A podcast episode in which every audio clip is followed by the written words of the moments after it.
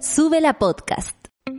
Partimos el día reaccionando a las novedades del nuevo Chile y del mundo entero. Ponte fuerte como nosotros, que acá comienza Café con Nata, junto a Natalia Valdebenito. Buen día, monada. Aquí estoy lista y dispuesta para esperarles, por supuesto, para que se despierten con ánimo los que no se han despertado, el York troncosa y diciendo me gustaría trabajar desde la cama. Sí, sí, hay días que sí, sobre todo estos días que por lo menos aquí en la región metropolitana, desde donde se transmite, o como decía mi querido Coque, el conglomerado de Sube la Radio donde está ubicado eh, es en la región metropolitana, así que hace mucho frío, tal vez un poco menos que ayer, pero eh, está feo el día, pero feo como la mentira del rechazo, les digo de inmediato. Eh, feo como... mm, bueno, vamos a conversar todas las cosas feas de este país, por supuesto. Y además saludarles a la monada que siempre está del otro lado, eh, a la Consuelo, eh, aquí que está, mira, la Consuelo parece que nunca la había saludado, eh, a la Decadente con Brillo, al... Eh, ah, espérate que esta, esta es otra gente que me está hablando por otras cosas hoy ustedes. ¿Saben que en la mañana me hice un, bueno, todas las mañanas hago lo siguiente que es bastante incómodo, pero, pero de alguna manera relaja el día. Me encuentro con una cantidad de mierda en el, en el Twitter, por ejemplo, donde hay mucha gente que está insultándome, no dando opinión, no diciendo no, yo voto rechazo, no, no, no, no, no, esas cosas no, porque eso eh, podría estar bien, cada uno sabe por, qué, por lo que va a votar, es una decisión democrática, de un proceso democrático, eh, pero sí, cuando hay insultos y eso, yo lo que hago es bloquear a las personas que les gustó ese insulto. Entonces de ahí me ahorro a todas esas personas que en algún momento me, querrán atacar. Miren la lecera que hay que hacer para poder protegerse en redes sociales. Además, es muy fácil ver, y ahí les invito, eh, por mi experiencia, ¿no? Eh, ardua dentro de lo que significa, por ejemplo, la red social Twitter. Eh, veo eh, cuáles son las cuentas y observo. Y la verdad es que son cuentas inventadas el 2020, no, el, claro, el 2021, a finales del año pasado, muchas, eh, otras no tienen seguidores y otras los seguidores son esos mismos bots, en realidad es como una fuente que alimenta a otra y ellos eh, se hacen me gusta cuando por supuesto insultan a una persona como yo o como usted. Eh, así que yo me doy esa paja muy temprano, básicamente para poder estar un poco más tranquila en el día y la verdad es que hay que decir que una cosa es eh, un proceso democrático, como decía, como el que estamos enfrentando a propósito de lo que va a pasar el 4 de septiembre. Desde hoy empiezan las campañas, pero lo que puedo ver, y esto lo quiero repetir, creo que sí se los había dicho antes, que, mm, que no se saca nada con insultar que no se saca nada eh, porque si lo que queremos es convencer de la idea de leer el, el, lo que hay de la nueva constitución y además de el, el, el no sé, como el, el, lo profundidad, ¿no? Porque hay muchas personas tal vez que como no entendían lo anterior, menos entienden lo que está pasando ahora. Por ejemplo, una persona me decía el otro día, ¿acaso tú no tuviste derecho a la educación? ¿Acaso tú no te educaste? Y la verdad es que por derecho no. No, porque la, la, la, constitución del 80 no consagra el derecho a la educación. Es el libre acceso a la educación, que dice que eh, nuestros padres, nuestros tutores o quienes hayan eh, pa, eh, abuelos, abuelas, imagínense cuánto tío, cuánta abuela ha criado y, y ha eh, también, por supuesto, eh, educado a, a, a niñas. Em, era lo que es lo que tú puedes poner y esa es tu libertad, ¿no? De cuánta plata tengas en el bolsillo para elegir libertad para elegir. Que se entiende que algunas personas no comprendan que se le diferencia mucho al derecho. El derecho tiene que ver con que una, eh, un Estado pueda eh, realmente impulsar eh, esa, esa educación para esa persona y además hacerla de, de, de, igual manera, ojalá para todos, sin tantas diferencias como la que nos hemos enfrentado y quienes salimos de colegios subvencionados como en el mío, que ya es un privilegio, o escuelas eh, municipales, sabemos la diferencia que hay cuando uno enfrenta el, el sistema laboral. Entonces, eh, cuando le explico a ella que por derecho no, sino es que por, por el esfuerzo, por una libertad de acceso o la diferencia entre un derecho y libertad de acceso, es cuando la conversación se pone interesante y cuando realmente podemos conversar. Pero bajo insultos no va a resultar. ni que esa persona me diga eh, estúpida, tú te eh, estudiaste igual, acaso no tienes, no sirve. No, uno no lee eso. Uno no, no va más allá cuando ve de encabezado estúpida y un montón de cosas que, por ejemplo, esta mañana tuve que leer. Entonces, desde el otro lado, y desde cualquier punto de vista, si queremos expresarnos, uno puede hacer un chiste con alguna cosa, reírse incluso de un insulto, eh, porque tienes todo tu derecho a defenderte como quieras. Pero si queremos discutir sobre la nueva constitución o sobre lo que sea, los insultos jamás serán la puerta de entrada para el entendimiento. Jamás. Entonces, eh, evitémonos eh, ciertos epítetos que solamente alejan el diálogo. Y, y, lo digo por experiencia propia, no sirve de nada, no convence a nadie, así como la mentira no convence, o tal vez convence a los que quieren ser convencidos, eh, o a los que no están atentos mirando quién les está dando esa información, porque eso es muy importante, de dónde viene. Eh, los insultos no. Si queremos discutir, que sea eh, dentro de otra, de otra categoría. Eh, entonces, eso, eso sería un consejo porque es imposible dialogar bajo esa lógica y es imposible que yo te escuche, te lea tu punto de vista si empiezas con un insulto. Son las nueve con nueve minutos y vamos a los titulares del día de hoy en este lo que va a ser también un día de panel feminista que siempre esperamos con tanto cariño. Desde hoy ya está autorizada la propaganda electoral, plebiscito de salida, Cervel dará a conocer locales y mesas de votación el próximo 13 de agosto. El presidente dio cuenta de las fechas relevantes del proceso eleccionario, además indicó que el CERVEL, pese a no tener mecanismos de fiscalización sobre la difusión de mentiras para el proceso eleccionario, indicó que emitirá alertas. A ver, veremos de qué se trata. Eh, plebiscito, también, a propósito del plebiscito, esta noticia la lleva eh, el Consejo, eh, ah, claro, esta noticia la lleva 13, T13 plebiscito, el, el Consejo Nacional de Televisión dio a conocer repetición de tiempos, repartición, perdón, del tiempo de la franja. No sé si leyeron además la noticia que Farideh Serán, hoy presidenta del Consejo Nacional de Televisión, peleó sola la posibilidad de tener tiempos eh, iguales, no entre las personas que eh, estaban en esta, eh, o van a ser, van a protagonizar esta campaña. El punto es que no se dio así y por supuesto quienes tienen más plata van a tener más posibilidades y esto se transforma en un básicamente en comprar publicidad. Los tiempos se repartirán entre los partidos políticos, 60%, organizaciones de la sociedad civil con un 27% y asociaciones y comunidades indígenas, 13% que participen en el en esta campaña. Por otro lado, también tenemos a Ricardo Lagos, que ayer eh, hizo una carta que francamente, para quedarse dormido, donde dice que bueno, no le gusta la constitución antigua, tampoco la nueva, pero no hace ninguna propuesta. Chile merece una constitución que suscite consenso. Ay, sí, como la del 80, querrás decir, Ricardo Lagos. Apruebo y rechazo están lejos de convocar a la mayoría. Bueno, a la mayoría va a tener que votar igual. El expresidente llamó a continuar con el debate constitucional hasta lograr una carta magna con alto grado de aceptación ciudadana que nos permita convivir dentro de ella.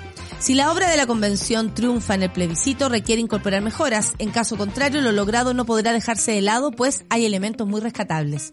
O sea, que amo en na. Aquí como eh, eh, John Travolta eh, perdió. ¿Qué weá dijo entonces? Eh, ¿A qué lado se tira entonces esta persona?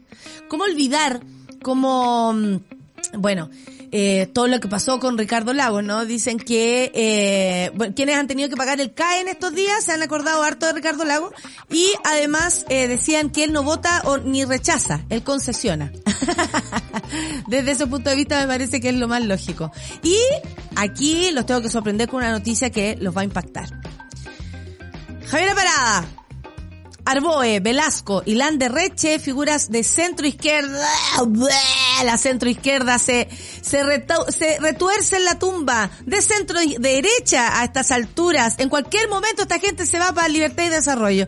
Eh, rompen filas y se definen por el rechazo en una carta firmada por 10 actores políticos y de la cultura ¿ok? Eh, toman distancia de la opción apruebo, impulsados principalmente por el modelo de sistema político que se estableció en la propuesta constitucional. Ay, ay, ay, esta señal que se suma a las declaraciones que se conoció hoy, ayer, por el expresidente Lagos, se, o sea, suma a todo lo que pasó, se da tras la clausura de la Convención Constitucional y en una semana en que múltiples figuras políticas han comenzado a definirse por algunas de las dos opciones. También les mostraremos lo que pasó ayer con eh, la ídola eh, Carmen eh, Carmen, ¿no? Carmen Valladares, sí, la ídola Carmen Valladares. Ahí la vamos a, a, comentar también. Y por último, investigan denuncia de abuso sexual en ceremonia de iniciación, comillas, en cuartel de bomberos de La Serena. Los hechos habrían ocurrido en la madrugada del 29 de junio en la segunda compañía de La Serena, donde el afectado señala que habría sufrido vejámenes junto a otros compañeros. El Ministerio Público ordenó diligencias a la PDI, mientras desde la institución confirmaron la desvinculación de inmediata de los voluntarios. Qué horrible noticia, francamente, ¿ah? Eh, vamos a revisarla también. Saluda a la monada, aquí tenemos a la matrona Clau, a la Fran, eh, al Juan Oces, muchas gracias por tus palabras. Eh, como decía la Consuelo, que parece que no le he saludado, a Luis Alejandro, a la Caro Orellana, a la Orfe, a Robert del Campo, con preciso y conciso su, su podcast, absolutamente, que ha mejorado. Oye, al, Robert lo conozco hace mucho tiempo y ha dado unos pasos en la comunicación maravilloso, comunicación independiente por lo demás. Revisen su podcast, preciso y conciso. El Bravo Cristian también anda por acá, los saludo. Tenemos a el certero, buena, al Diego que está recién saliendo de turno, una paciente se descompensó minutos antes del cierre y me quedé de espectador mientras en mi mente sonaba Crashing Cars, mentira, me urgí, dice, me urgí mucho. En fin, me cambio y me conecto al café con nata, muchas gracias. Eh, también tenemos, a ver, al Germán ya lo saludamos y saludaremos también a toda la monada que nos escriba al hashtag Café con Nata. Son las 9 con 14, nos vamos a escuchar. Esto es Blondie con María, oh García. María, aquí en Café con Nata de Sube la Radio.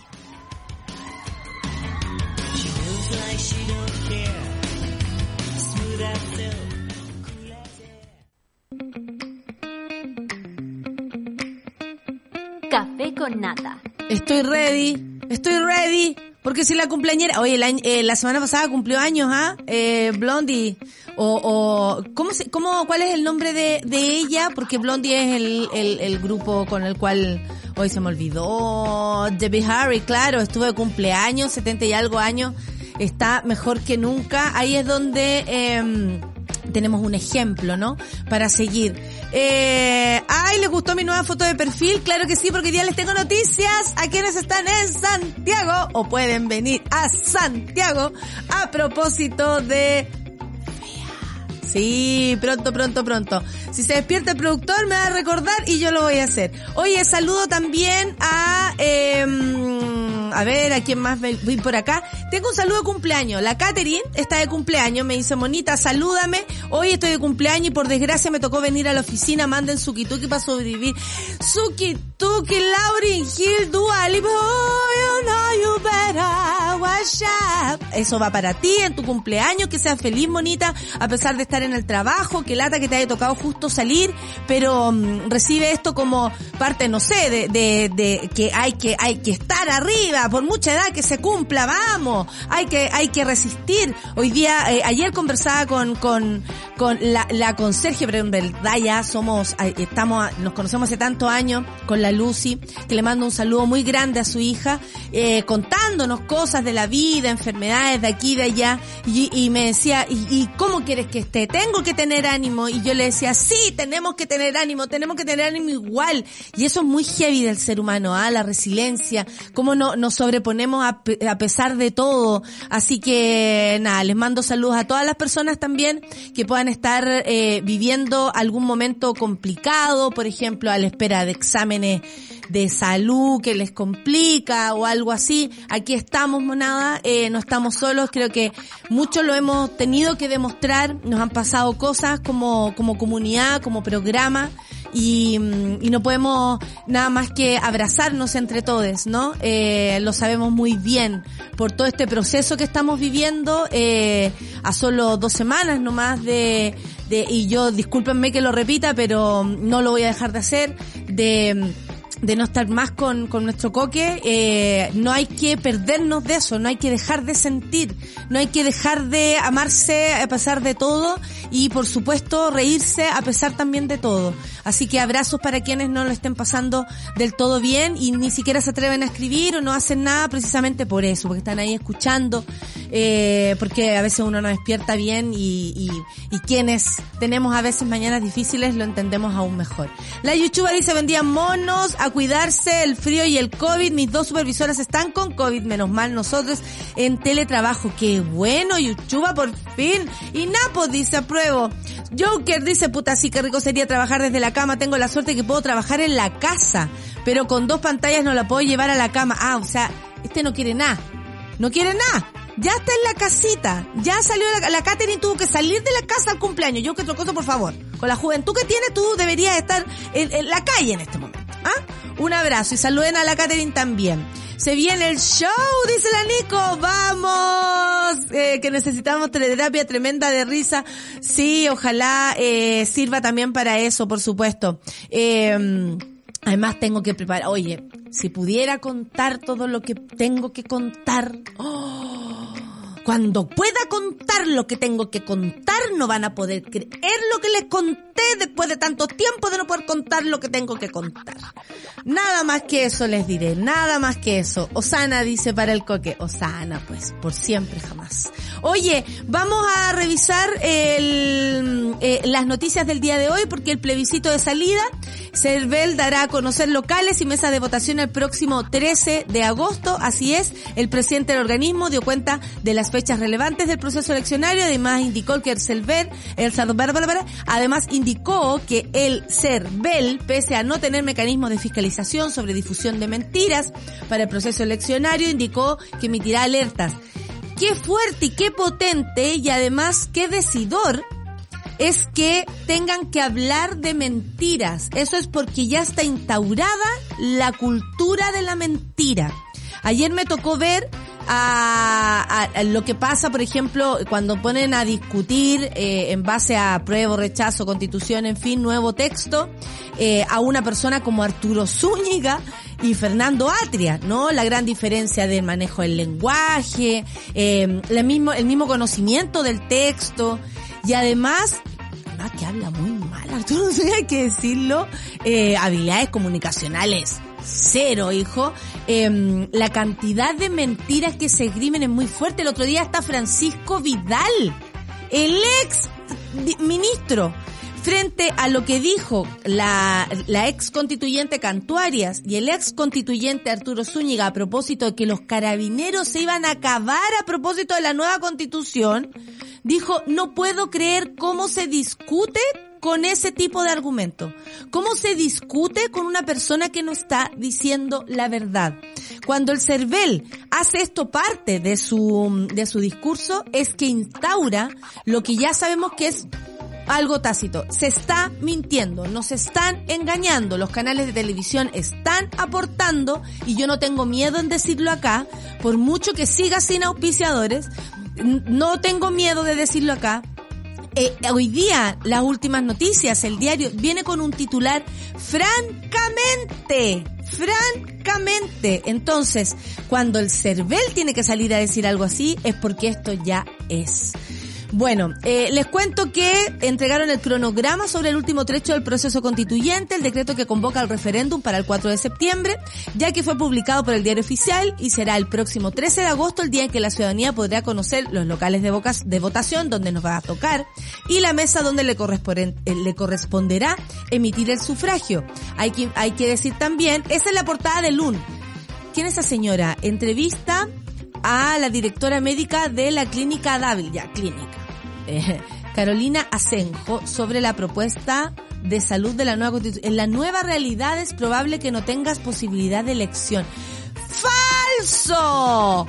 Falso, completamente falso. Van a seguir existiendo las clínicas Dávil y todas las clínicas cara. Van a seguir existiendo eh, la, la todo lo que sea privado, todo lo que sea que usted pueda elegir porque tiene plata va a seguir existiendo.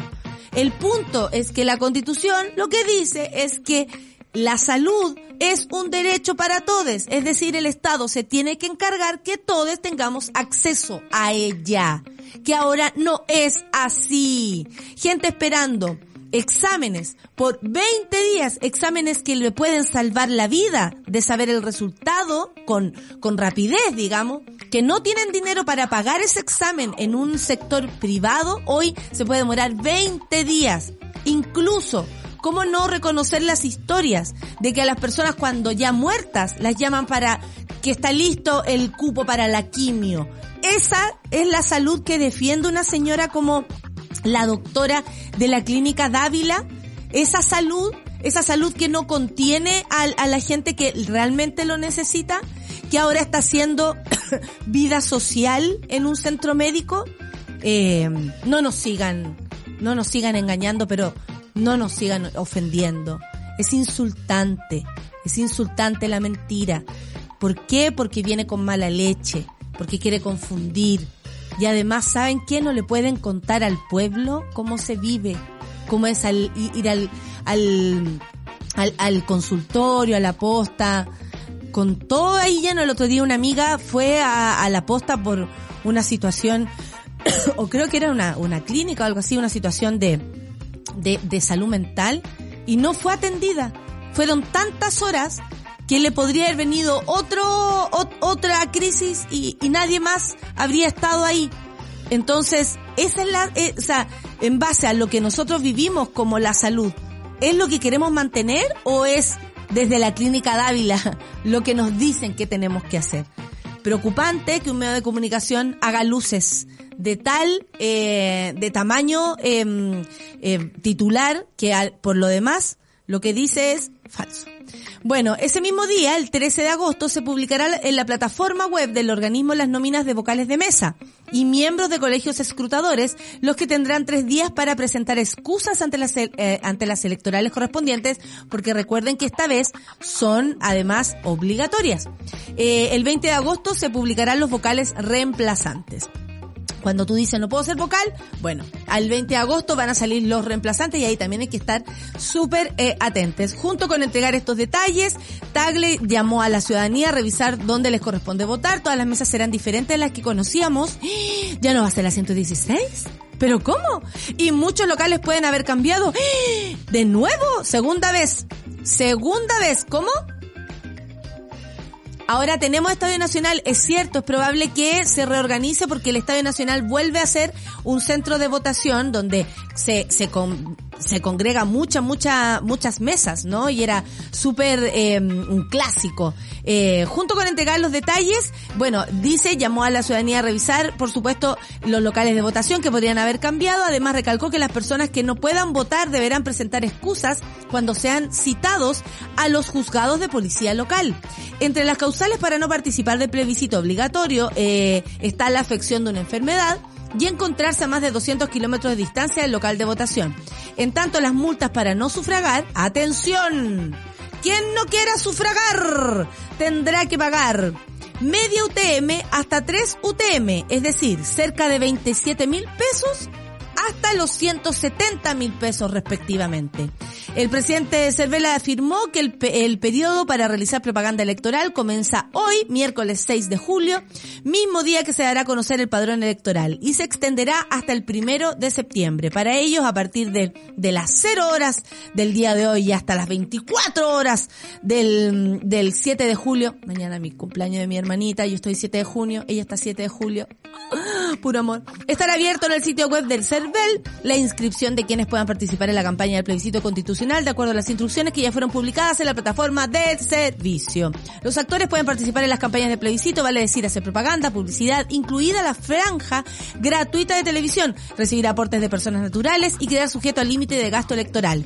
Acotó Tagle, son partidos políticos constituidos, los parlamentarios independientes y las organizaciones sociales sin fines de lucro, contemplando aquellas que pueden no tener personalidad jurídica, para efectos de lo cual se deberá identificar al menos dos de sus integrantes. Hoy la democracia cristiana se reúne para saber por quién va a votar. Bueno, ayer salió Jimenita Rincón, oye, de la que nos salvamos. ¿Ustedes se acuerdan que Jimenita Rincón eh, era candidata presidencial y se la pasó hasta por el aro la misma DC?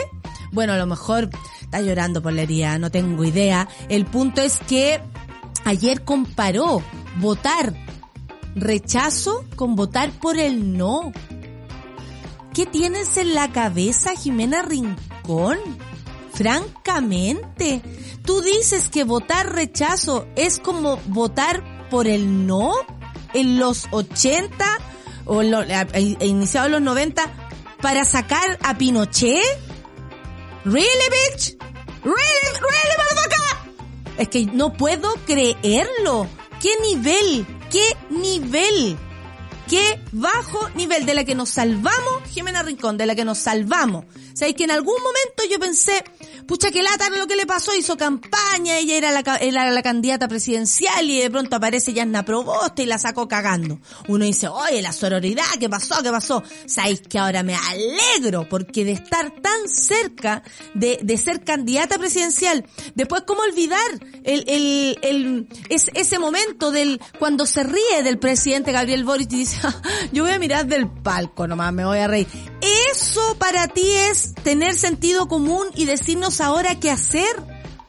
Te saltaste tu conglomerado, digamos, la DC que hoy día decide qué va a hacer, si va a actuar en comunión o va a dejar que eh, actúen libres, pero francamente comparar el rechazo con votar por el no, dijo, tenemos que ser tan valientes como... ¿Qué?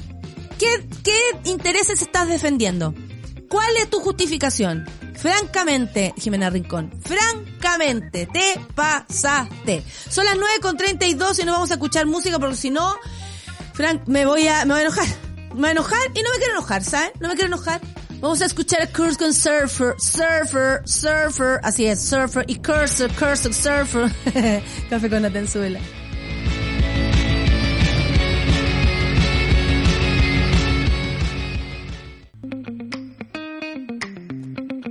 Con nata. Alara, claro que sí. Oye, si se me seca la garganta, tienen que entender, estoy eh, con un resfriado más raro, oye. Mi padre me, lo, me lo anticipó. Viene con todo, viene pegote. no es COVID, por supuesto, pero qué lata, oye. Qué lata. Eh, bueno, podríamos revisar lo que es la carta de... No, ¿saben qué? Pelemos. Pelemos. Pelemos eh, esta noticia. Parada, Arboe, Velasco, Landerreche, que alguna vez estuvo invitado acá, ¿o no? Con la pan, ¿o no? Con la pancito. Ahí me hicieron el gol. Ahí le hicieron el gol al café con nata. ¿Por qué me acordé? Porque una vez la, yo no estaba, estaba probablemente, no sé si trabajando o de, trabajando eran en, esos tiempos, vacaciones lo dudo. Eh, me dice la Sol, no tienes idea a quién invitaron a la radio. ¿A quién? A Landerrecht. No. A la pancito se le hicieron. claro, eh, no, conmigo no, no hemos estado presentes y por suerte no ha pisado el café con nata. ¿Quiénes firmamos esta carta? Estamos comprometidos con una nueva constitución Falso. Muchos de nosotros llevamos años, muchos años antes del estallido social, trabajando con distintos movimientos sociales, organizaciones de la sociedad civil, la academia y los partidos políticos para impulsar un nuevo acuerdo de convivencia política, capaz de revertir la legitimidad de las reglas del juego democrático y de hacer posible los cambios de nuestra sociedad que nuestra sociedad requiere. Esto lo dijeron en esta carta donde está Javier Parada, Felipe Arboe, Antonio Bascuñán, eh, Oscar Landerreche, expresidente Codelco y economista, el actor Pablo Díaz, fachísimo, conocidísimo, fachísimo, de, del ambiente, el ex ministro de Hacienda Eduardo Frei Ruiz Tagle, ¡ay, qué raro! Manuel Marfán, el, la subsecretaria Ah, Manuel Marfán no lo conozco. Eh, Carolina Torrealba, ex subsecretaria de Ciencias de Sebastián Piñera. Eh, el ex director del Museo de la Memoria, eh, Ricardo eh, Brodsky, y por la historiadora de Sol Serrano, ella también. Dice, los firmantes, sin arrogarnos ningún tipo de representatividad especial. ¿Qué? Absolutamente especial. Si en todo este proceso no hicieron nada. Un año estuvieron trabajando los, los, convencionales constituyentes de sol a sol. Hasta la Marcela Cubillo estuvo trabajando. Métale ahí con el computador. Y resulta que ustedes ahora, Velasco, que se le ve carreteando en Estados Unidos, haciendo qué? Viene a decirnos ahora lo que tenemos que hacer. ¿Qué te diría tu mamá Bachelet, Velasco, con todas las posibilidades que te dio? tú me vas a decir que tú no has sido uno de los favores. ¿Saben qué creo? Que esta es la generación absolutamente favorecida con el, el, el y aquí a lo mejor me, me, me, voy a ir un poco más lejos y, y, filo, filo, filo, filo, porque ya no, no queda de otra. Eh, esta es la generación a la cual le, le privilegió, pero desde todo punto de vista, desde todo punto de vista, estoy hablando de una generación política, eh, el acuerdo entre la dictadura, la saliente dictadura y la democracia, la vuelta de la democracia, la, la, la transición. Estos son los hijos de la transición. Estos son los que ganaron todo lo que podían ganar durante todo este tiempo, chuparon toda la teta del Estado que pudieron. Eh, ¿Cómo olvidar a Javiera Pará, que fue incluso eh, agregada cultural eh, a propósito de, de la, de, de la polémica que hay ahora con el agregado cultural en Barcelona, que por lo demás méritos tiene, el punto es la forma en cómo esto se aproximó. Más allá de eso, ese otro cagüín. ¿Cómo olvidar que Javiera Pará fue eh, eh, eh, en su momento también agregada cultural, porque ellos dicen, hemos estado aportando desde todo punto de vista, oye, eh, ¿en qué trabajan estas personas? Así realmente se levantan a trabajar, ¿quién les paga su sueldo final de mes? Yo me lo pregunto, eh, de verdad, porque para ser operador político alguien te tiene que pagar. Para hacer estas cosas alguien tiene que estar detrás. No es gente común y corriente, no es tú, no es yo, eh, no. Esta es gente que dice, incluso hemos participado, incluso nosotros estamos con esto antes del estallido, imagínense. Ellos saben más que la gente que salió a la calle a arriesgar sus vidas, por supuesto que sí. Lo que decía Javier Pará, que fue eh, agregada cultural y eh, pidió cambio porque el pololo vivía en otra ciudad, fíjense, y le dieron la pasada. Esos son, aquí Landerreche, director de Codelco. El, el ministro, eh, el que fue ministro también, eh, Velasco, ministro de Bachelet, eh, Arboe, que eh, para sacarlo del Congreso hubo que hacer una ley para sacar a esa gente del Congreso que está ahí a Pernapa siempre. Gente de absoluto privilegio le viene a decir una vez más al pueblo lo que tiene que hacer. Y creo que si de algo nos hemos cansado es de aquello. Creo que tienen todo el derecho a decirlo, a hacer campaña, a irse a libertad y desarrollo si es que se sienten incluso más cercanos a eso. Pero honestamente, desde acá, desde, desde el trabajo más sencillo, porque eh, obviamente tenemos otros orígenes, venimos de otras partes, aunque naciéramos de nuevo, no queríamos tan bien instalados como esta gente. Eh, creo que eh, se usa una vez más ese privilegio que, por ejemplo, tienen para agarrar los medios de comunicación con tanta fuerza, juntarse, ocupar tiempo de sus vidas. Esto no es activismo, el activismo es gratis, esto no es activismo. Esto es operación política. Esto es personas que están detrás de quienes nos están diciendo lo que tenemos que hacer. Y eh, eh, hoy día en la mañana venía reflexionando porque también escuchaba en la, en la radio a propósito de un, un di, discúlpeme eh, caballero que no sepa su nombre, pero del ADC que decía, yo te rechazo, eh, así muy engolado y muy seguro, que también tiene todo el derecho a hacerlo.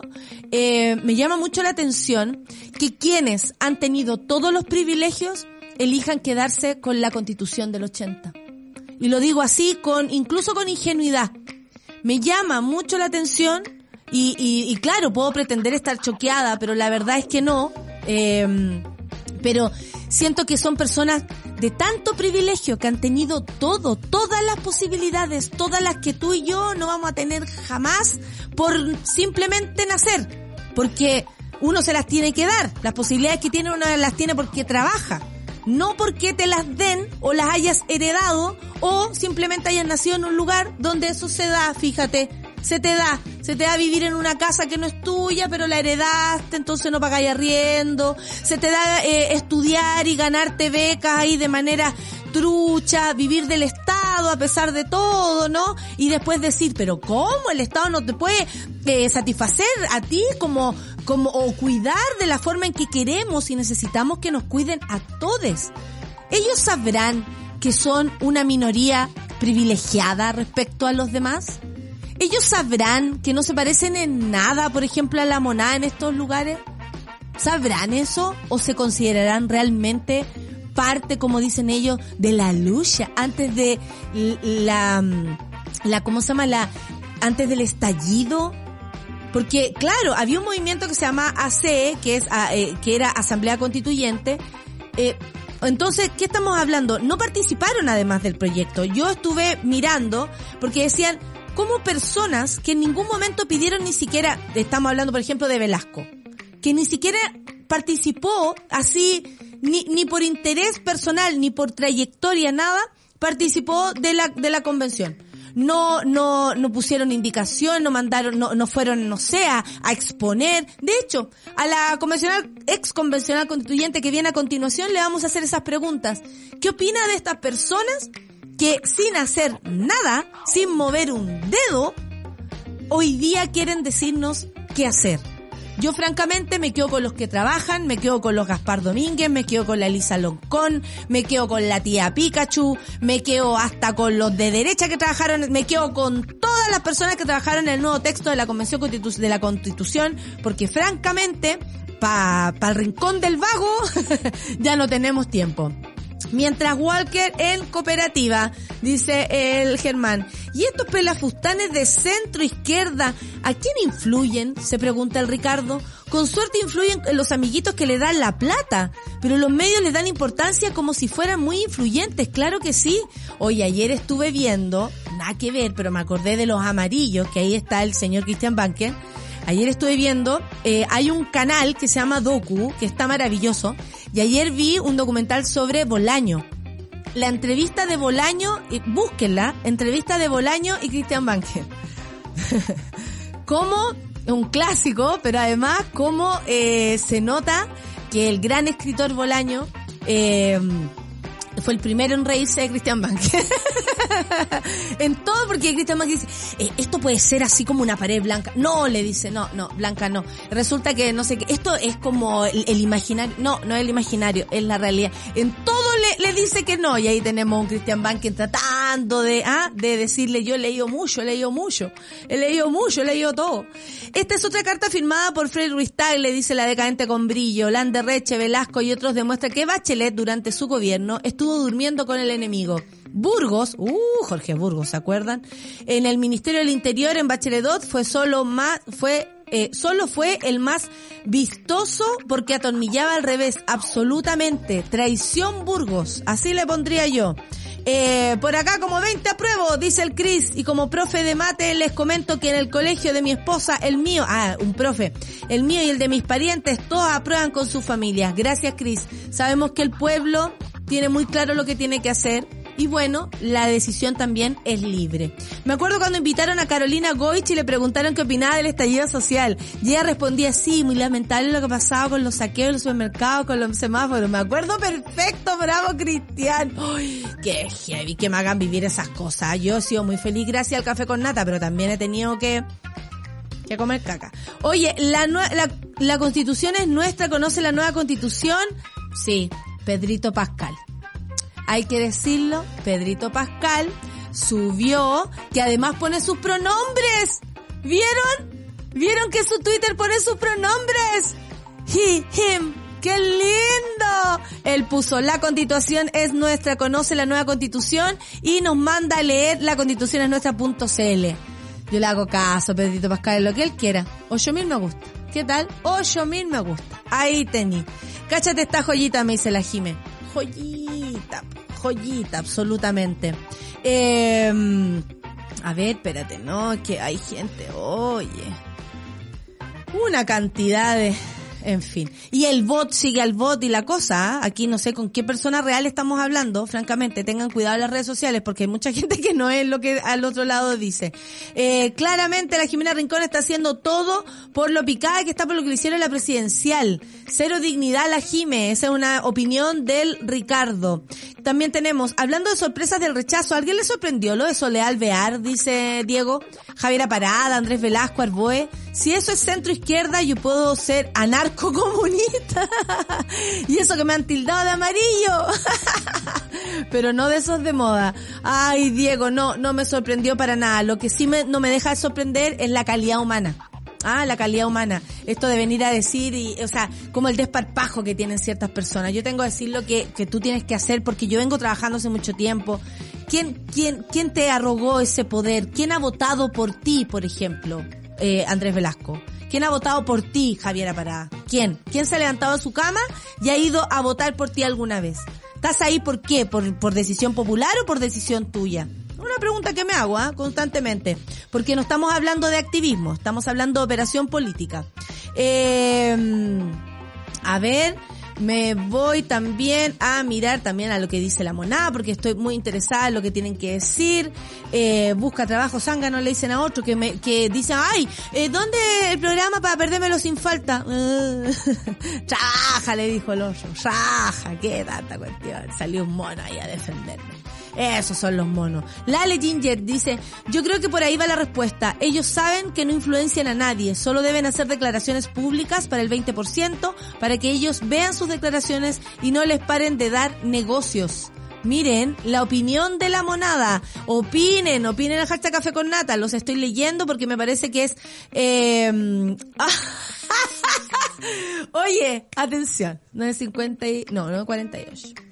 Resulta que una persona, ayer, no voy a decir su nombre porque eh, tampoco es mi ánimo de funa, no estoy ni ahí.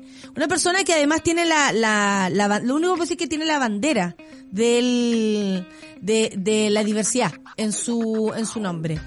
Eh, ayer me dice, eh, a propósito, eh, que ojalá nadie piense como yo, porque él va a votar rechazo, y yo pienso con una conversación y le digo, tú sabes que la bandera que está en tu, en tu, en tu avatar, eh, no podrías usarla según las personas por las cuales estás votando.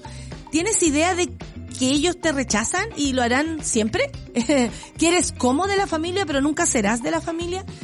Me puso ejemplos realmente mm, insólitos, muchos monos también se dieron cuenta de esta conversación y claro, eh, duele cuando personas que pertenecen a comunidades absolutamente mm, eh, aporreadas, digamos, por la discriminación, eh, donde han muerto personas a propósito de esto, eh, de, de, de, su, de, de su ser sexual, de cómo ellos decían llevar su vida. Eh, va y me dice que la ley de matrimonio igualitario, que él está muy feliz, yo no sé si estará casado, se va a casar o está más solo que la una, eh, no tengo idea, pero eh, fue aprobado el presidente Piñera y todo.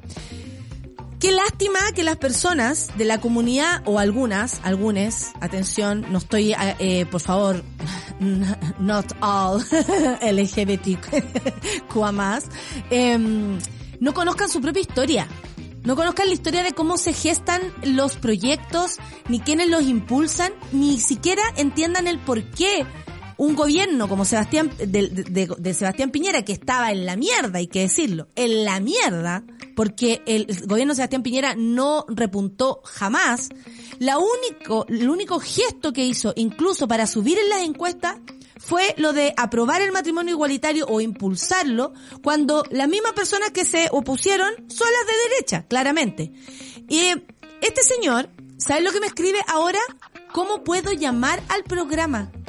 ¿Qué quiere? Que lo expongamos. Amigo, no lo vamos a hacer. No lo vamos a hacer básicamente porque si tú lo piensas bien, yo tengo acá el, el, el, el, poder de la comunicación, tengo el micrófono, eh, y la verdad es que no se abre el teléfono, no es nuestro afán, no sé si nos estás escuchando, pero no vas a llamar al programa. No, no vas a llamar al programa, porque no? Y, y si quieres llamar, hazlo, eh, pero no te, no te aseguro que vas a salir al aire porque francamente me daría mucha pena por ti. Porque tengo a una persona que es experta en esto, que es eh, Charlie, absolutamente experto en todo lo que significa la, la historia y sobre todo la historia en Chile también, de cómo se han dado pasos a propósito y quienes han estado siempre en contra. No sé si cacharon ayer también un video de la Marcela Aranda que volvió esa mujer, oye, oh, diciendo que los vamos, que nosotros los vamos a matar a todos. Vamos a matar a todos. A todos, a todos los vamos a matar. A todos. A todos. Dejen de proyectarse. Las mentiras son básicamente también una proyección. Eh, en fin, nos hemos encontrado con un montón de, y vamos a seguir encontrándonos, y sobre todo desde el día de hoy en adelante, con un montón de, de personas, de no personas, de bots, de cuentas, en fin, que van a querer eh, eh, agredir o eh, no entienden desde dónde parte todo. Eh, y, y, y, la verdad es que hablar con, con alguien que no reconoce de dónde viene es muy difícil. Y como y robándome las palabras que nunca pensé de, de Francisco Vidal, pensaba, qué increíble, no se puede debatir con quien del otro lado está mintiendo porque ahí no hay eh, eh, eh, posibilidad de encuentro, ni siquiera en, en, la, en la diferencia de opinión. Tú puedes opinar una cosa, yo puedo opinar otra, y aún así podemos compartir la misma mesa. Pero mentir, mentir, honestly, honestly, no, no se puede, Jonathan. ¿Saben qué? Vamos a dejar a Jonathan porque le quiero responder. ¿Para qué? Le quiero preguntar, ¿para qué queréis llamar? Eh, eh, ahí, el otro día un gallo me dijo, ay, ¿tú le respondes a los bots? Eh, la verdad es que no, pero me gusta agarrarlos para el huevo y funciona. y él me puso, sí, funciona. Más solo que la una, Germán, claro. Pero bueno, esa es otra cosa. Hay gente que realmente se asusta con todo el miedo y mentiras que dicen algunos de los medios de comunicación. Por supuesto, pues Orfe, si una campaña sin descanso, ¿qué vamos a hacer? ¿Ah? ¿Qué vamos a hacer? La, la, lucha es absolutamente desigual. Esta pelea es absolutamente desigual. Ellos tienen, eh, desde mi perspectiva, escucharé atentamente la historia. Mira, Jonathan nos respondió. Dice, no hay remos para debatir ideas desde mi perspectiva, está bien, sé que no es espacio de debate, no, Jonathan, no, no es espacio de debate, porque imagínate, tendríamos una fila de, y esto no es el Servipack, ¿me entendí? Eh, de debate, dice, escucharé atentamente de la historia de tu invitado, no, no es un invitado, es parte del programa y no vamos a contar la historia porque acá se parte desde, desde ese, desde ese parámetro, ¿no? Llevamos nueve años en nuestro programa, Jonathan, eh, relatando, contando, estado del lado de la, estando del lado de las víctimas, convirtiendo esto en un espacio seguro, eh, en el cual incluso tú también puedes estar seguro de poder opinar a través de nuestro Twitter. Dice, para entender el pensamiento que dicen que carezco, yo sé de dónde vengo. Qué bueno, Jonathan. Eh, qué bueno, qué bueno, pero creo que, que nunca, nunca, y así como dijo alguna vez Simón de Beauvoir, el enemigo no sería tan poderoso si no tuviera en sus filas aparte de eh, a gente que, que ¿cómo se llama? Que, que, que los apoya aliados, ¿no? Aliados como, como tú, Jonathan, como tú. Son las 9.55, nos vamos a la música porque vamos a esperar a nuestra convencional constituyente. Eh, de todas maneras ganamos una, un, un auditor. me gusta el güey, a mí me gusta el güey, ¿sabes por qué? No me importa nada. Francamente, yo voy para la casa ahora, saco a mi perro, ¿cachai? Eh, vivo mi vida, ¿me entendí? Y hoy tengo tantas cositas que comentar. Oye, fea, fea, hoy, noticias, con fea, así se llama el espectáculo. No es que yo le esté diciendo fea, ni al Jonathan ni a nadie. Estoy diciendo que fea es lo que viene y les voy a contar además porque sale la noticia prontamente a propósito de nuevas funciones aquí en Santiago. Vamos a escuchar a Shura con What is, ay, What it's gonna be, What is gonna be. Es una pregunta, claro que sí. Shura aquí en Café con Nata, Sube la Radio.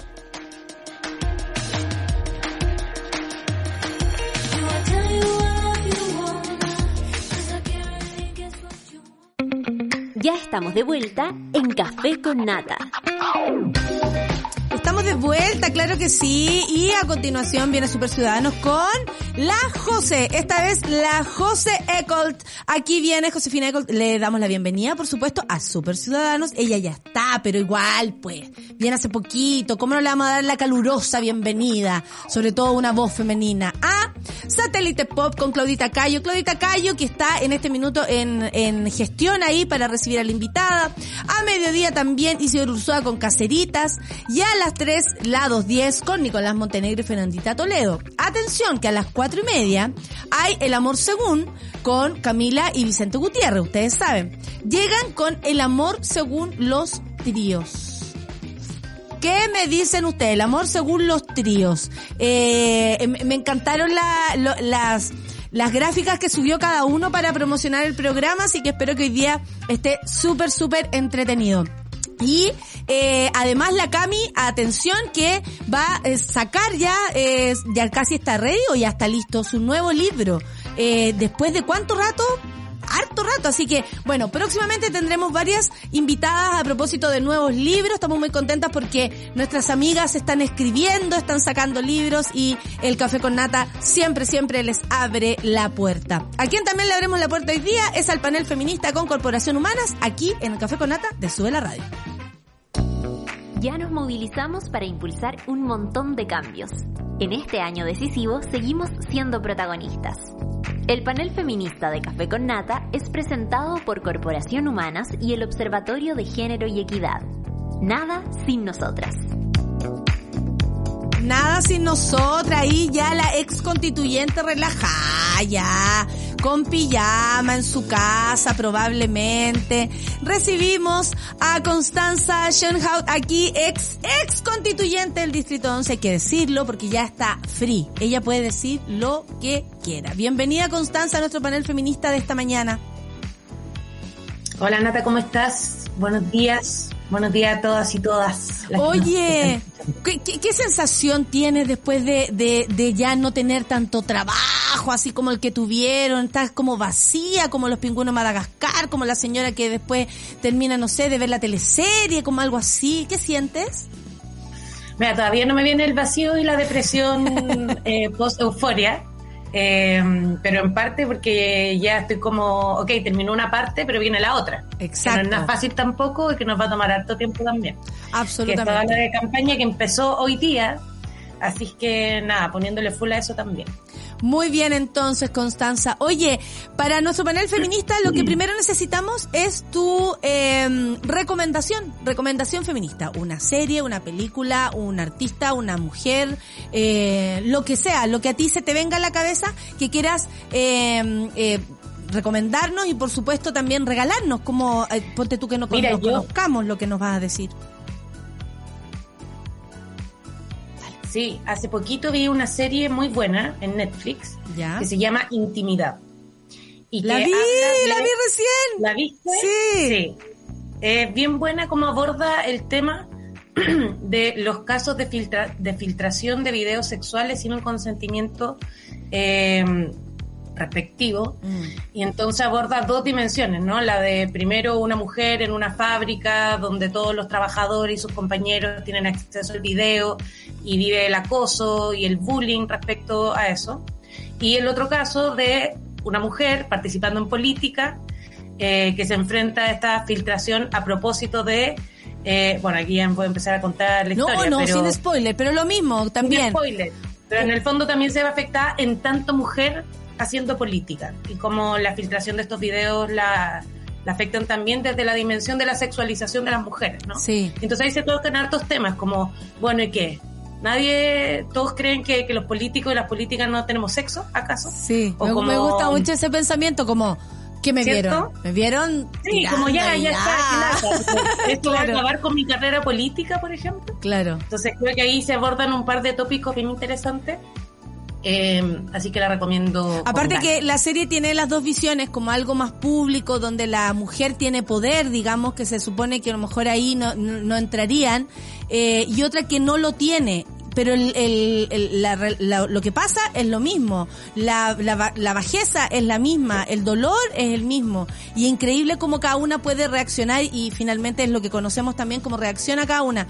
Me preguntaba cuando la veía, eh, las personas verán el meollo de todo esto, así como, qué bueno que la, qué bueno que me la trajiste a la mente, porque la vi hace poquito y sí, la recomiendo yo también y esta es la recomendación entonces de Constanza esta mañana. Intimidad, ahí está en Netflix para quienes puedan verla. Eh, oye, conversemos, conversemos. Mira, yo tengo hartas preguntas acá, pero la verdad es que ayer salió la carta del lago. Ayer salió la noticia, no es así que me sorprendí, pero que Velasco, Arboe, Parada, Landerreche también van por el rechazo. Estas personas colaboraron en algo en el texto que hoy está escrito, Eh, por ejemplo, eh, no sé, mandando indicaciones, interesándose en el, en el proyecto, eh, porque ellos tienen algo de poder para poder llegar ahí. Me imagino que si llegaron, no sé, organizaciones más eh, piola, digamos, dentro de este, de esta dinámica de poder en nuestro país, llegaron estas personas, por ejemplo, ahí a, querer colaborar, a querer entender cómo estaba trabajando la convención. ¿Qué opinión te merecen quienes... Bueno, yo diferenciaría.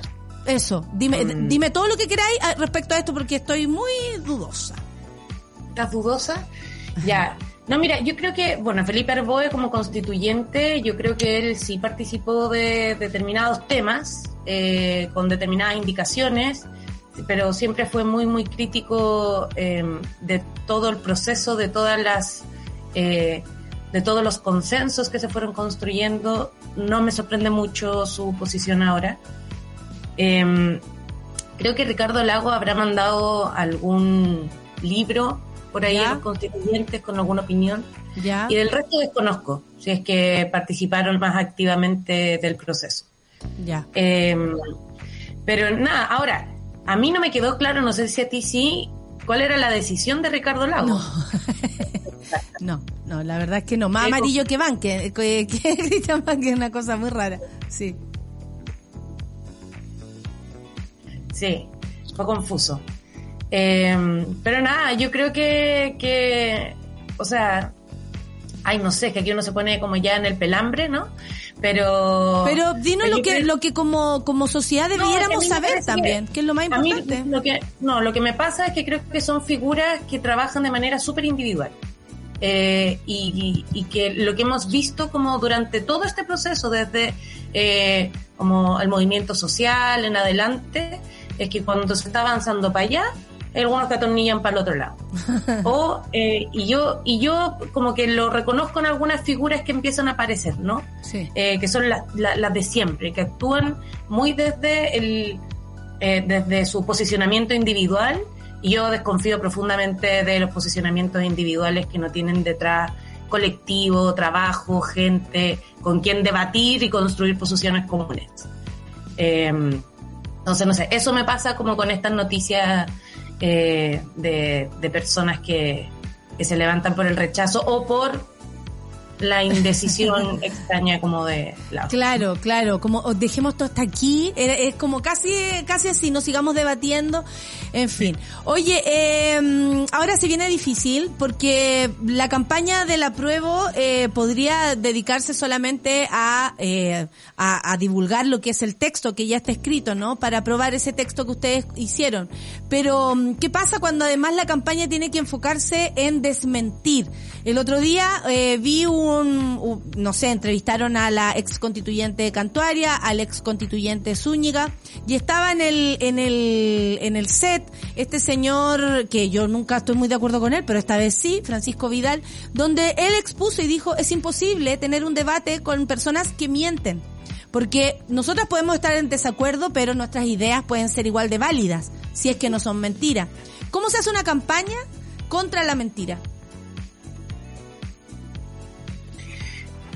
Eh, yo creo que estamos en un, en un escenario complejo. Eh, creo que es revertible, pero creo que es complejo porque yo creo que lo que pasa mucho con las fake news y con la instalación del debate en base a las mentiras es que se empieza a generar un ambiente de desconfianza mm. que hace muy difícil el debate político y democrático.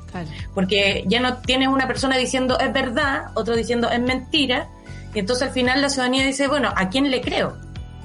Eh, en base a qué puedo yo afirmarme como para saber si los argumentos que se dan de uno u otro lado son los correctos. Em, y yo creo que ahí vamos a tener necesariamente que hacer un trabajo de desmentir, de mm. más que desmentir, de explicar.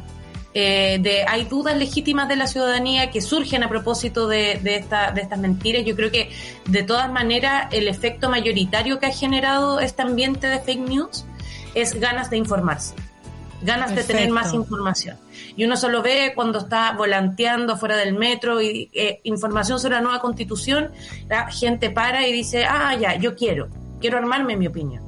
Y yo creo que, que por tanto ahí hay muchas dudas, hay un grupo muy grande que está indeciso, que está buscando razones y yo creo que lo que tenemos ahora que no teníamos hace unas semanas atrás es el texto. Y yo creo que esa es la herramienta fundamental estos dos meses porque ahí uno puede abrir y objetivamente decir, aquí dice derecho de propiedad, aquí dice derecho a la vivienda, usted tiene derecho de propiedad. No dice que se van a acabar los pagos, porque era algo así de carabineros, perdón, era algo así de burdo, o sea, porque y respecto de un montón de cosas. El otro día escuché que ahora eh, los recién nacidos iban a poder votar. Poder decirle, mira, mira, aquí está el artículo donde dicen... Ahora voy a tener hijos, voy a tener hijos. No, no me sale de aquí al 4 de septiembre, para que vote. sí. Entonces, nada, yo creo que y hay que hacerlo con mucha paciencia, con humildad y tratar, yo también creo, de, de tratar de llevar el debate para otro lado también, o sea, desmentir, pero también hablar de lo bueno de la nueva constitución. Es una constitución que garantiza derechos fundamentales por lo que hemos luchado los últimos 20 años en las calles. Em, es, un, es una constitución que se hace cargo de la crisis climática, una constitución que se hace cargo de las discriminaciones de género, eh, del reconocimiento del trabajo doméstico de cuidados, que es un tema súper importante para las mujeres. Eh, y que se siente mucho cuando uno lo conversa en la calle. Esa, eso te iba a preguntar. Eso te iba a preguntar, Constanza. Eso te iba a preguntar, ¿qué onda el ambiente en la calle a propósito? ¿Cuáles son las dudas de la gente eh, que tú dices, bueno, eh, sí, yo, yo también he notado bastante más interés del que esperaba, que eso igual eh, es bacán, porque eh, finalmente es como ya, pero ¿quién dice la Por último, que queráis saber qué, qué te están diciendo, pero ¿cuál es el, el, qué es lo que tú ves que son las dudas más fuertes de las personas o las, eh, las demandas? Que, que yo sé, y como lo dijo María Elisa Quintero también, se hace cargo la constitución de las demandas esto no es un invento, esto no es una constitución hecha por la élite, como dijo el rojo Edward. Esto es una constitución hecha por una convención, con una convención constitucional que elegimos, además, todos, no olvidar el proceso democrático. Eh, pero ¿cuáles son las demandas que, por ejemplo, la gente eh, pide todavía con urgencia y, y, qué es lo que escuchas tú? ¿Qué has tenido como feedback? Mira, yo creo que las demandas están muy centradas en, derechos, el derecho a la vivienda, a la salud, a la educación, la seguridad social, y ahí también surgen algunas dudas que, se, que empiezan a aparecer a propósito de las fake news. Entonces, ya, pero vamos a tener educación pública, pero se va a acabar la educación privada. No, no se va a acabar la A propósito del, del titular hoy día de LUN, por ejemplo, que dice una doctora de la clínica Dávila que la gente va a tener menos de... explícanos también qué tiene que ver con la salud a propósito de ese... La salud me imagino que es una pregunta constante. Así es. En, en, materia de derecho a la salud, lo que, lo que tenemos es, la garantía de un derecho a la salud en su dimensión física y mental, que es una visión mucho más integral de la que conocemos hoy día, que se hace cargo de la salud mental y se establece un sistema nacional de salud pública, o sea, de salud. Y ese sistema nacional de salud va a estar integrado, y lo dice explícitamente, por instituciones públicas y también por instituciones privadas. La ley va a regular la forma en que lo integra. Por tanto, no es que se vaya a acabar eh, eh, digamos, las instituciones privadas o la atención de médicos en el ámbito privado, sino que se va a enmarcar en una nueva forma de organizar el sistema de salud porque se busca un derecho a la salud que sea de carácter universal. Y este derecho a la salud va a estar financiado, por una parte, por las rentas generales, es decir, por plata que pone el Estado, y además la ley podrá establecer un monto de cotización obligatorio. ¿Cuánto es ese monto de cotización obligatorio? hoy día de 7%, podría modificarse para dar libertad de acceder a seguros privados dentro del mismo marco. Se, eventualmente se va a poder acceder a otros seguros privados más allá del establecimiento de las cotizaciones. Todo eso específico se deja a la ley. ¿Por qué? Precisamente por una de las críticas también que se le hace, que está una constitución eh, que va a amarrar a los gobiernos. Esa era la lógica de Jaime Guzmán. Claro, y no, esta es una constitución que establece principios y marcos generales. ¿Cómo eso se hace? En concreto, eso queda al legislador y a las políticas públicas, que es lo que corresponde. Porque si hay que hacer ajustes, esos ajustes tienen que ser más flexibles de hacerse. Claro. Entonces, la Constitución dice el 7% se va al Fondo Nacional de Salud. No, no es lo que dice. Dice, podrá establecerse un porcentaje de cotizaciones obligatorias. ¿Cuánto? La ley lo va a determinar. Perfecto. Mira, ahí queda clarita, la clarita eh, la, la, duda a propósito de este titular mañoso o mala leche, en mi opinión. ¿Qué crees tú que asusta tanto eh, de esta de esta de esta nueva constitución? ¿Qué crees tú que es lo que pone a, estas personas que absolutamente se han eh, eh, no sé, comido todos los privilegios de la transición, porque yo veo pura gente que eh, ganó mucho, ganó de todo con la transición, digamos, eh, ganó postura, ganó posición política, ganó dinero, ganó poder, eh, aunque no hemos votado nunca por Velasco ni por Pará, igual eh, eh, están posicionados, ¿no? Como agentes políticos ahí, pero ¿qué crees tú que asusta cuando hablamos de una nueva constitución que las personas hacen, ay, pero sí, lo que pasa es que me van aquí cuando no tenemos nada.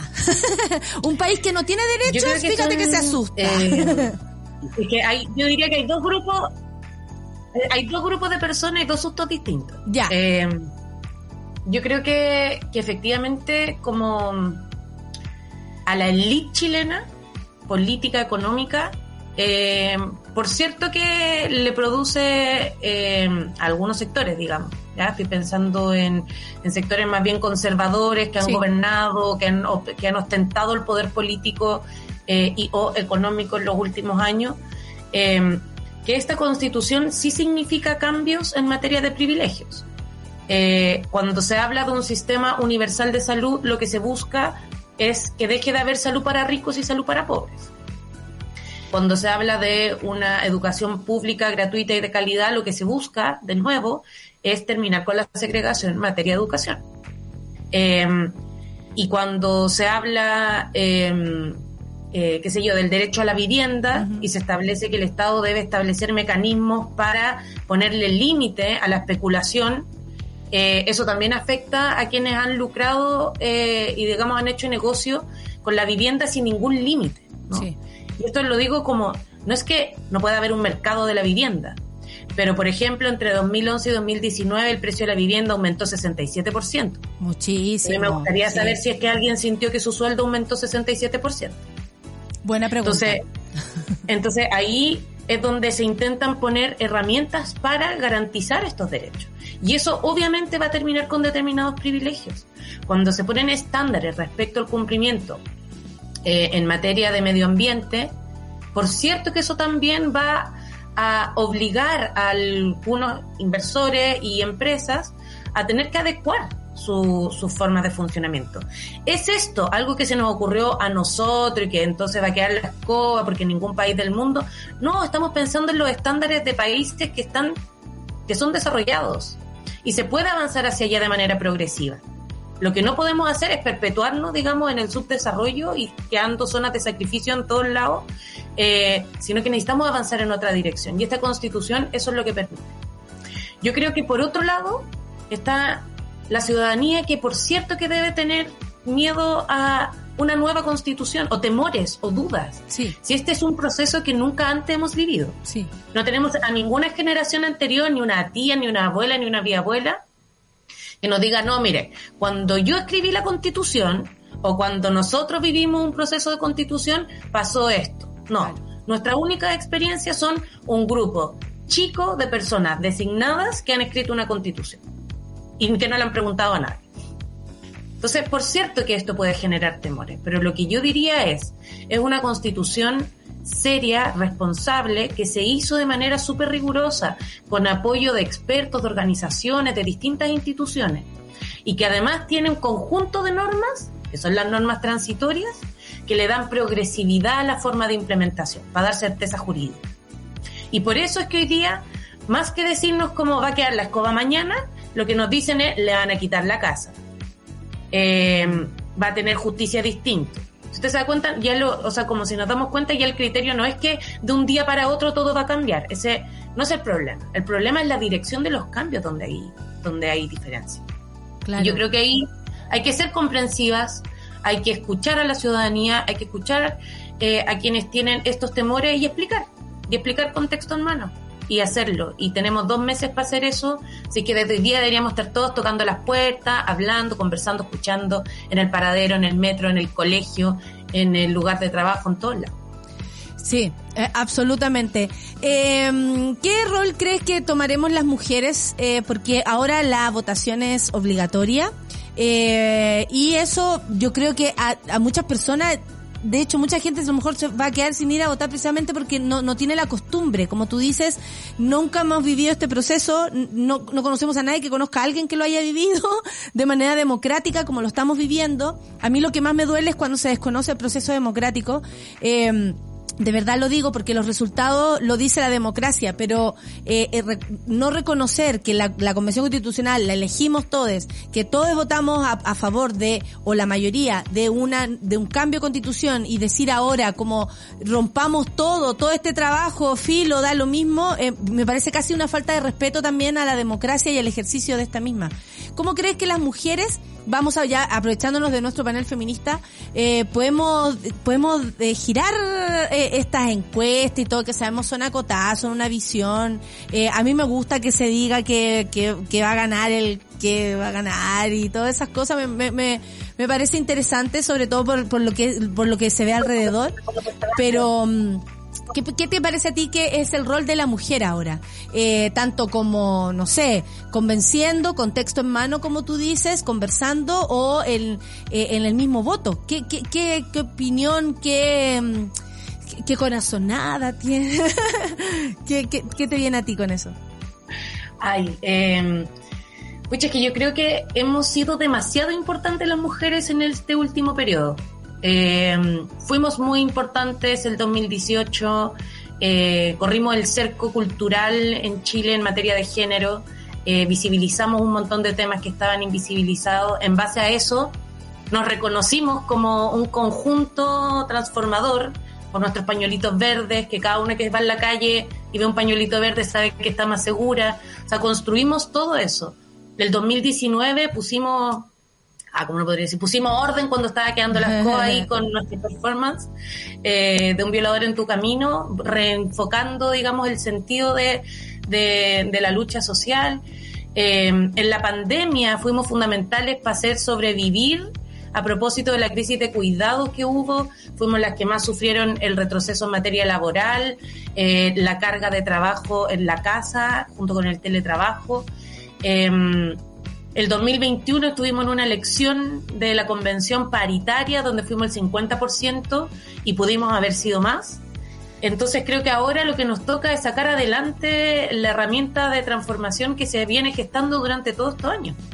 Y yo diría que nos corresponde organizarnos, reencontrarnos en nuestros espacios, reactivar los chats eh, de WhatsApp que tenemos, reactivar los comandos de mujeres o de feministas, que tienen una fuerza, yo creo, particular.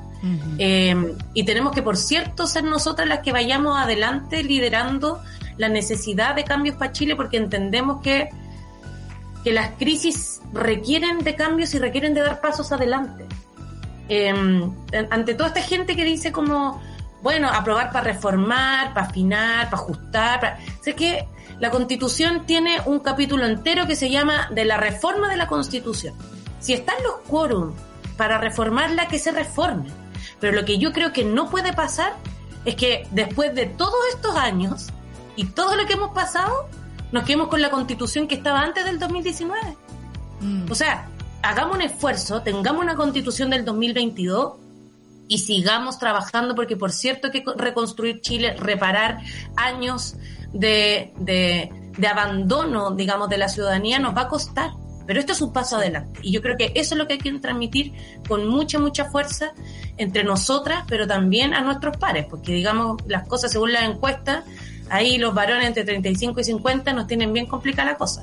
Así que ahí también hay que andar pegando el codazo al lado, No me al caballero. ¿ah? extraña, Constanza. Para ¿Para que qué te voy a estar diciendo yo que leo mucha gente? No me extraña, fíjate. No me extraña que la- además, y me perdonan, y no también, que las mujeres de alguna manera eh, vamos un paso más adelante en lo que tiene que ver con la articulación de movimientos, de, de conversaciones en los barrios. Eh, históricamente son las mujeres las que han movido los barrios, las juntas de vecinos, las ollas comunes, eh, en fin. Y desde ese lugar, por supuesto que tenemos un rol súper, súper eh, protagónico en nuestras casas, en las mesas, como siempre las feministas ahí. Eh, tenemos que estar molestando porque vinimos a eso, no vinimos a, a, otra cosa que no sea a, a, a, meter ese bichito hermoso que tiene que ver con, con, con nada, con la consagración también, por ejemplo, de, de, de la, de la soberanía de nuestro cuerpo.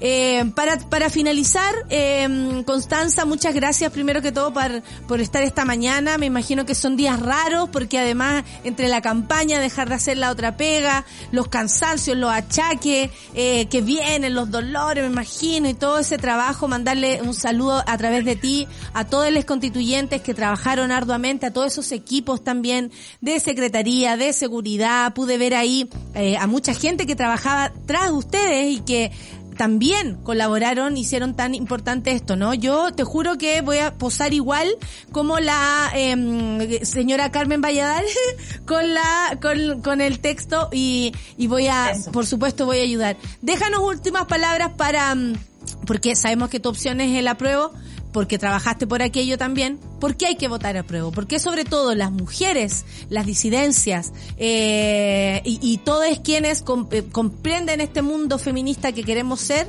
eh, debiéramos votar a prueba? Bueno, para nosotras esta es una constitución feminista. Eh, y con eso quiero decir que la perspectiva de género que le imprimimos a toda la constitución hace que sea un pilar clave en la redistribución del poder. Y eso lo vemos tanto en materia, por ejemplo, de democracia paritaria, donde garantizamos que los espacios políticos estén integrados por al menos 50% de nosotras y que dejemos atrás los vergonzosos resultados que tenemos hoy día, donde en donde no tenemos ni llegamos al 30% muchas veces en los espacios de representación, pero también en materia de derechos y de recuperación de nuestro tiempo con el derecho al cuidado a través de un sistema nacional de cuidados y el reconocimiento del trabajo doméstico y de cuidados como un trabajo que genera valor, es un cambio de paradigma sustantivo para que esas labores que hoy día significan una jornada extra entera sobre nuestros hombros empiece a reducirse y a redistribuirse. Y porque al final también los cuidados no solo afectan, digamos, a quienes los ejercemos, sino que también afectan o digamos tiene que ver con la dignidad de las personas que los requieren. Y esa dignidad de, de, de, de obtener los cuidados no puede depender de, eh, digamos, de la vida, de la salud de otras personas y tampoco de, bueno, la familia en la que te tocó vivir y si tenéis lucas o no para poder financiarlo. Exacto. Por tanto, creo que estos son derechos y son eh, que cambian definitivamente la idea de la posición de las mujeres en la sociedad y que nos permita avanzar hacia una sociedad más justa, igualitaria, eh, donde podamos ejercer efectivamente nuestros derechos en plenitud. Así que un mensaje para nosotras, las mujeres, las niñas y las jóvenes también, que han cumplido un rol clave en ir empujando los cercos de lo posible. Así que sigamos haciéndolo y vamos el 4 de septiembre con toda la fuerza feminista que tenemos eh, para entregarle a nuestro país.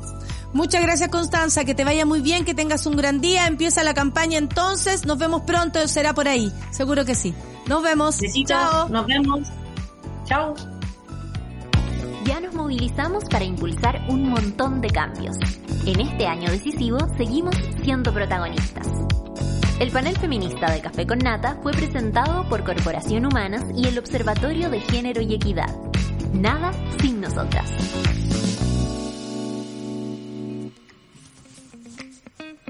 Chiquillos, me tengo que ir porque además un frío de mierda y a continuación viene Super Ciudadano. ¿Les parece? Nos vemos mañana en un día jueves más del Café con Nata de Sube la Radio, por supuesto. ¡Chao! ¡Chao!